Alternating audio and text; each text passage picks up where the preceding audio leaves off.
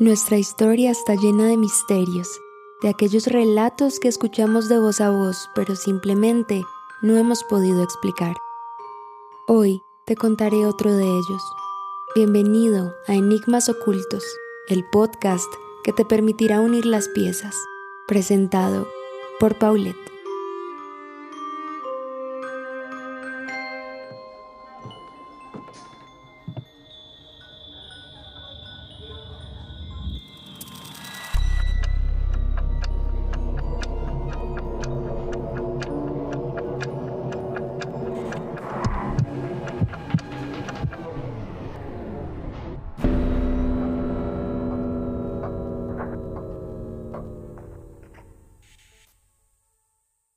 El hilo rojo del destino es una creencia de Asia del Este, procedente de una leyenda china de la dinastía Tang, entre el 618 y 1907 después de Cristo. Un viejo proverbio chino dice: Un hilo rojo invisible conecta a aquellos que están destinados a encontrarse, sin importar la hora, lugar o circunstancia. El hilo se puede torcer, estirar o enredar, pero nunca se romperá. Cuenta una antigua leyenda china que el abuelo de la luna ata a cada niño que nace un hilo rojo a su muñeca. Ese hilo es atado a muchos hilos que a su vez sujetan todas las muñecas de las personas con las que ese niño está destinado a encontrarse. Este hilo puede tensarse, hacerse nudos, aflojarse, desgarrarse, pero nunca se cortará. Todos estos estados del hilo rojo hacen referencia a las vueltas que tiene la vida y el amor. Tuve en mis manos el corazón de una persona que amaba. Contemplé con él más de 100 amaneceres. Celebré noches enteras que su sonrisa se asemejaba a la luna y que tenía el privilegio de ser yo la que viviera bajo su luz. Y ahora que lo pienso, no sé por qué en ese momento pensé que era lindo vivir bajo su luz. ¿Qué puedo decir? Le debo la romantización del amor a una leyenda que determina tu vida en función de encontrar otra alma con la que compartes tu vida. Le debo las noches de tristeza a la lectura de lo que creí que era el fin último de la existencia humana.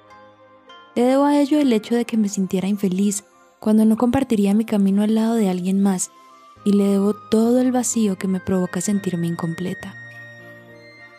No debí escuchar a esas personas que, con ojos brillantes me miraban de manera despectiva al hablarles desde mi perspectiva del amor. No debía escucharlas porque cuando te encuentras enamorado, la percepción cambia y disminuye en el otro en función de su propia felicidad.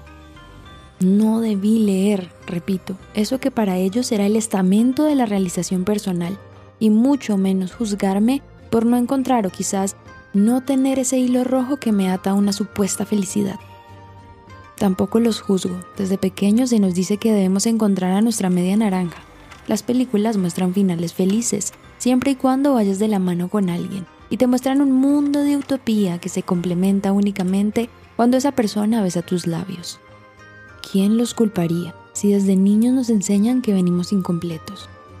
Si antes de conocer esa leyenda no creía que estuviera atada a nada ni a nadie, simplemente porque el destino así lo quiso, no cabía en mi cabeza que el Ser Supremo dividiera en partes a un solo ser y su propósito fuera vagar por el mundo tratando de desenredar su suerte para encontrar, como si de una especie de duende se tratara, una persona al final del arco iris.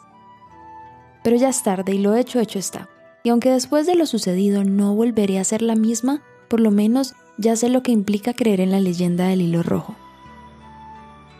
Hace mucho tiempo, un joven emperador se enteró de que en una de sus provincias vivía una bruja muy poderosa, quien tenía la capacidad de poder ver el hilo rojo del destino, y la mandó a traer ante su presencia.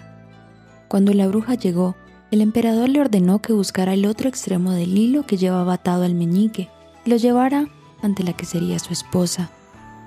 La bruja accedió a esta petición y comenzó a seguir y seguir el hilo. Esta búsqueda los llevó hasta un mercado, en donde una pobre campesina con una bebé en los brazos ofrecía sus productos. Al llegar hasta donde estaba esta campesina, se detuvo frente a ella y la invitó a ponerse de pie.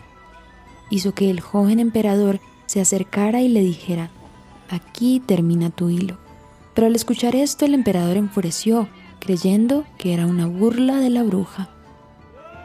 Este empujó a la campesina que aún llevaba a su pequeña bebé en brazos y la hizo caer, haciendo que la bebé se hiciera una gran herida en la frente. Luego ordenó a sus guardias que detuvieran a la bruja y le cortaran la cabeza. Muchos años después, llegó el momento en el que este emperador debía casarse, y su corte le recomendó que lo mejor era que desposara a la hija de un general muy poderoso. Él, ansioso por conocer a la mujer de casta noble, ordenó la organización de una boda por todo lo alto. Llegó el día, todos los preparativos pronosticaban una boda majestuosa, digna de un emperador. Ya en la iglesia la mujer entró al templo con su vestido blanco y un velo que cubría su rostro totalmente. Al levantarlo, vio que ese hermoso rostro tenía una cicatriz muy peculiar en la frente. Era la cicatriz que él mismo le había provocado al rechazar su propio destino años antes. Ese mismo destino que la bruja había puesto frente a él y que él decidió rechazar. Las figuras del amante y del amado han provocado una dicotomía bastante cruel en las relaciones amorosas. El amante suele ser aquel que empieza a querer primero y por tanto aquel que dedica todos sus esfuerzos a sembrar la semilla del amor en el otro. El amado, como su nombre lo indica, recibe todo el amor. Durante el tiempo en el que él se mantuvo en este rol, no realizó esfuerzo alguno por movilizar algún tipo de relación. Su única tarea es tratar de cultivar un sentimiento de cualquier noble. Entonces, las relaciones amorosas siempre juegan bajo estas fatales figuras, pues ninguno de los dos papeles es estático, y aquel que antes era el amado puede convertirse en un abrir y cerrar de ojos en el amante. La leyenda del hilo rojo también guarda esta egoísta simbiosis de emociones. Gracias al conocimiento generalizado y la romantización de esta leyenda, las series, películas, libros y cualquier manifestación artística ha pretendido ilustrar cómo sería la búsqueda de la otra parte del hilo rojo. En algunas situaciones empieza con el ímpetu de un solo ser, quien no solo sacrifica su vida y todo lo que conoce, sino que emprende un viaje para convencer a su contraparte del destino que le acontece. Y así, constantemente están cambiando de papeles hasta que un día parece que aquella persona que encontró no es realmente lo que está buscando, entonces planea nuevamente un viaje que desestructura toda su vida para ir por el mundo buscando el oráculo de un amor perdido o inexistente.